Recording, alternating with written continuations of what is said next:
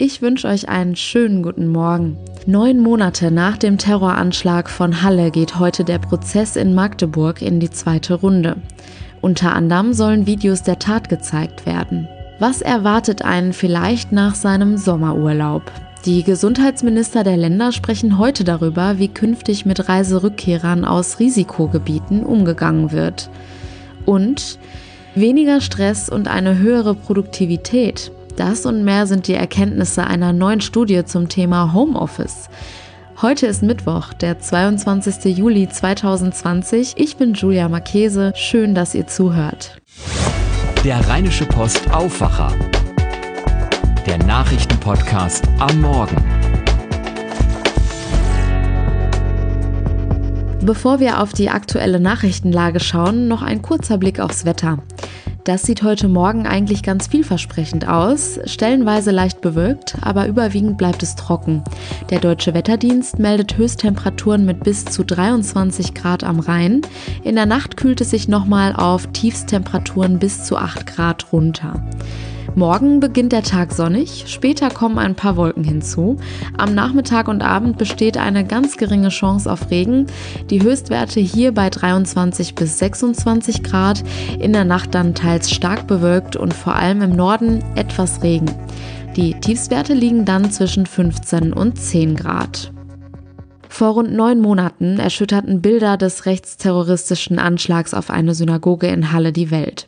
Stefan Bey versuchte schwer bewaffnet in eine Synagoge einzudringen, als darin Gläubige den höchsten jüdischen Feiertag Yom Kippur feierten. Gestern war der Prozessauftakt in Magdeburg, heute wird er weiter fortgesetzt. Unter anderem sollen dann Videos der Tat gezeigt werden. Dem 28-Jährigen werden mehrere Straftaten vorgeworfen, darunter zwei Morde und 52 Mordversuche an Gläubigen in der Synagoge. Marek Majewski berichtet für die Deutsche Presseagentur aus Magdeburg. Marek, um mal einen kurzen Überblick über den aktuellen Stand zu bekommen. Was hat der Angeklagte gestern über sich preisgegeben? Also zu seinem Privatleben wollte der Angeklagte eigentlich nichts sagen. Angeblich hat das nichts mit der Tat zu tun. Die Richterin hat aber immer wieder nachgehakt und ein bisschen was hat er dann schon erzählt. Er bezeichnet sich selbst als Versager, war in der Schule bei Mitschülern wohl nicht sonderlich beliebt und hatte wohl kaum Sozialkontakte. Seine meiste Zeit hat er eigenen Angaben zufolge im Internet verbracht, weil man angeblich nur noch dort frei reden könnte. Ein Studium hat er abgebrochen und laut eigener Aussage danach keine Pläne und Ziele mehr für sein Leben gehabt. Was wurde über das Motiv des 28-Jährigen bekannt? Ja, das ist offenbar von Menschenverachtung und Verschwörungserzählungen geprägt. Er hat etwas von einer angeblich jüdischen Weltübernahme erzählt und sieht die Schuld für die Flüchtlingsbewegung 2015 auch bei den Juden.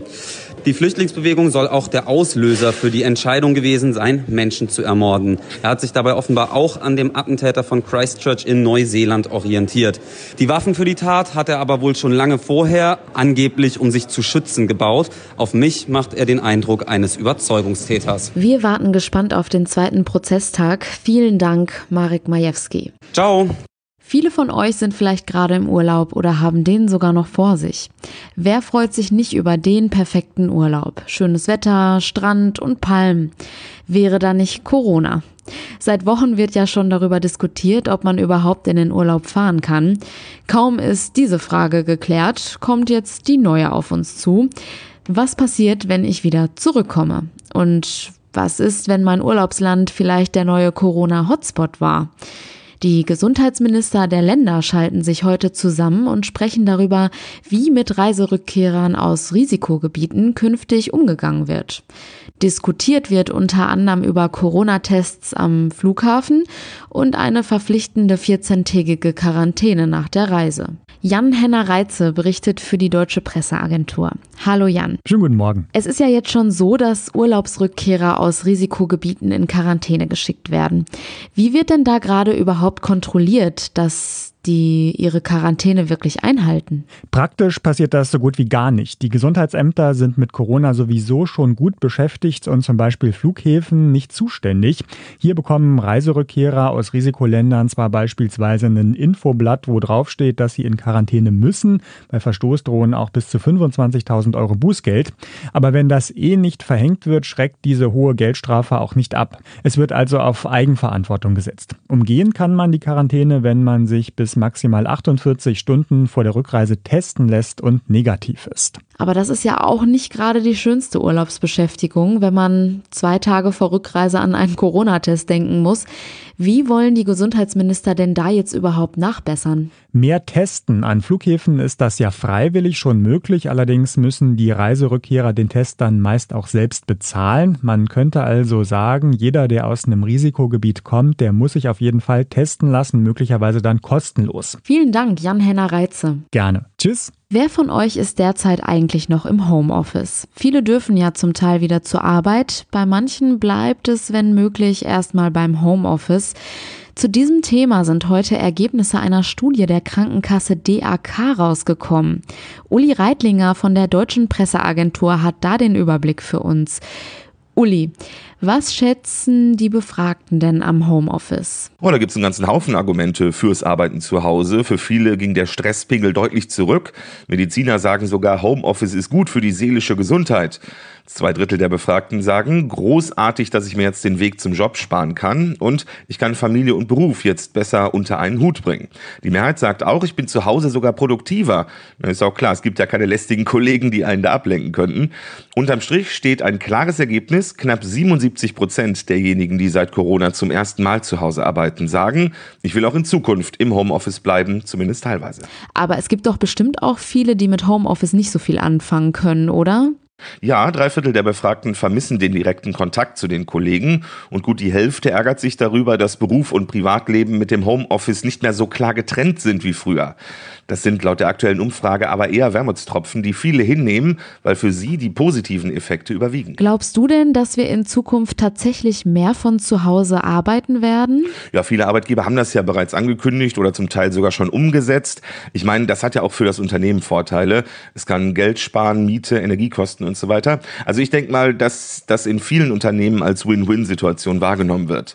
Aber daraus ergeben sich natürlich auch neue Fragen. Zahlt mir der Arbeitgeber die steigenden Strom- und Heizkosten? Zahlt mir die Firma einen neuen Stuhl, wenn meiner durch ist?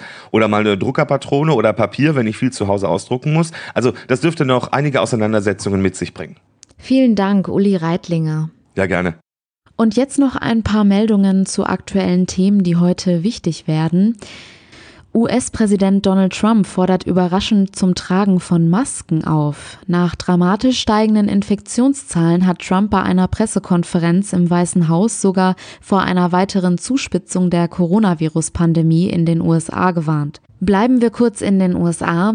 Nach dem Börsenschluss will Tesla heute seinen Quartalsbericht vorlegen. In diesem Jahr schreibt Tesla bislang schwarze Zahlen. Mit Spannung wird deshalb nun der nächste Geschäftsbericht erwartet. Die Billig-Airline Ryanair will zum 1. November seine Basis am Airport Frankfurt-Hahn schließen. Auch die Standorte Düsseldorf-Weze und Berlin-Tegel seien kurz vor dem Aus. Das teilte die Ryanair-Tochter Malta Air mit. Grund dafür sei ein erheblicher Personalüberhang. Hintergrund seien bislang gescheiterte Tarifverhandlungen mit der Pilotengewerkschaft Cockpit, da es in der Corona-Krise zu Gehaltskürzungen gekommen sei. Von den Schließungen wären bis zu 170 Piloten und weitere Beschäftigte betroffen. Zwei Jahre nachdem sich wieder vereinzelt Wölfe in NRW angesiedelt haben, gibt es zum ersten Mal Wolfsjungen. Gesichtet wurden die jungen Wölfe in der Gemeinde Eitorf im Rhein-Sieg-Kreis. Die Region liegt in einem Ende 2019 ausgewiesenen Wolfsverdachtsgebiet. Die Fitnessmesse FIBO soll im Oktober in rein digitaler Form nachgeholt werden. Diese Entscheidung sei nach Gesprächen mit Ausstellern und Partnern gefallen. Grund dafür sind die andauernden Corona-Schutzmaßnahmen. Ursprünglich sollte die Messe bereits im April in Köln stattfinden. Und zum Schluss noch eine Meldung vom Fußball. Der Verein RB Leipzig will etwas ganz Neues ausprobieren. Sie wollen heute das erste Mannschaftstraining der Saisonvorbereitung im Internet übertragen. Das Training beginnt um 14.30 Uhr und findet unter Ausschuss der Öffentlichkeit statt. Über den Stream seid ihr aber auch zu Hause hautnah dabei. Heute ist übrigens der Tag der Hängematte. Vielleicht besitzt ja der ein oder andere von euch eine und kann heute mal guten Gewissens die Beine hochlegen. Das war der Rheinische Postaufwacher vom 22. Juli 2020. Wie hat euch diese Folge gefallen? Schreibt uns gerne an aufwacher.rp-online.de. Vielen Dank. Mein Name ist Julia Marchese. Habt einen schönen Mittwoch. Ciao. Mehr bei uns im Netz www.rp-online.de.